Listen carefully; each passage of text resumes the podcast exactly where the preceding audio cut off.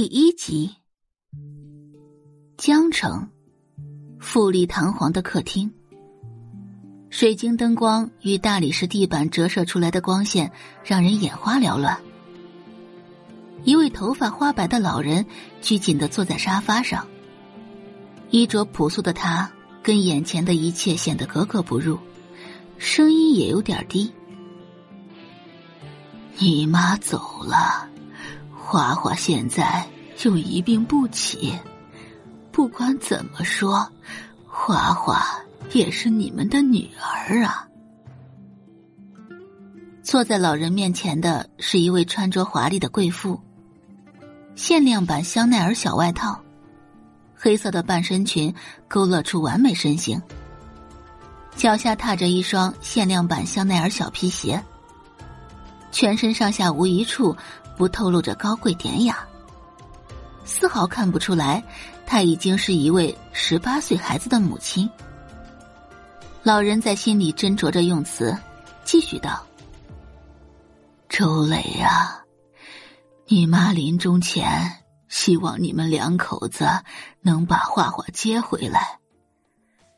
他现在病入膏肓，总不能眼睁睁的看着他。”在乡下等死吧。闻言，周磊脸上的神色依旧温柔，可说出来的话就跟刀子似的。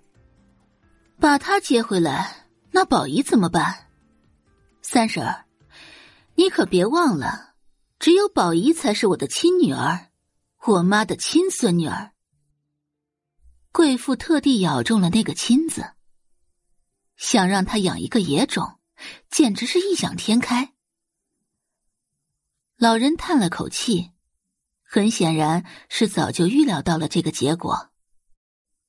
花花虽然和你们两口子没有血缘关系，但从你们把他从孤儿院领养回来的那一刻起，你们就是他的亲生父母啊。这些年。华华在老家吃了很多苦，你妈临终前特地交代我，转告你们以后要好好对华华。宝仪有的东西，他也可以有。他有什么资格跟宝仪拥有同样的东西？周磊不敢置信的站起来，近乎尖叫着出声。她当了很多年的贵妇，已经很久没有这么失态的时候，尽量压低自己的声音。当年我都说了，再把她送回孤儿院去，是我妈她非要装大好人。哼，她想当大好人，我不拦着。现在想往我们家扔垃圾，他以为我们家是垃圾桶吗？闻言，老人气得直接站了起来。如果不是画画命好，你们会有宝仪吗？如果不是画画割肝救了宝仪的话，宝仪早死了。你现在是忘恩负义。割肝这件事要追溯到十八年前。十八年前，周磊和丈夫宋大龙婚后一直没有怀孕。去医院检查，诊断结果却是一切正常。明明身体健康，却久久不孕。于是两口子在熟人的介绍下，认识了一个很有名气的算命大师。在大师的建议下，两人去孤儿院抱了个孩子回来。按照大师的说法，宋大龙和周磊命中注定无子无女。想要改命的话，必须抱养一个命中有兄弟姐妹的孩子回来更改命格。可又怕抱养回来的孩子年龄太大，有了记忆养不熟，所以夫妇俩就选了当时出生仅十来天的宋画。说来也巧，就在把宋画抱回去后的半个月后，周磊就检查出怀孕。九个半月后。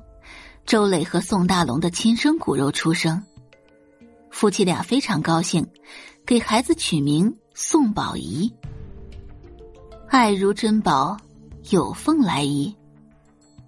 在他们的眼中，宋宝仪是捧在手心里的宝贝，九天翱翔的凤凰。可就在宋宝仪长到七岁时，突然被检查出患有肝衰竭，生命只剩下几个月。这个打击如同晴天霹雳，宋画的人生转折也在这个时候开始了。感谢您的收听，去运用商店下载 Patreon 运用城市，在首页搜索海量有声书，或点击下方链接听更多小说等内容。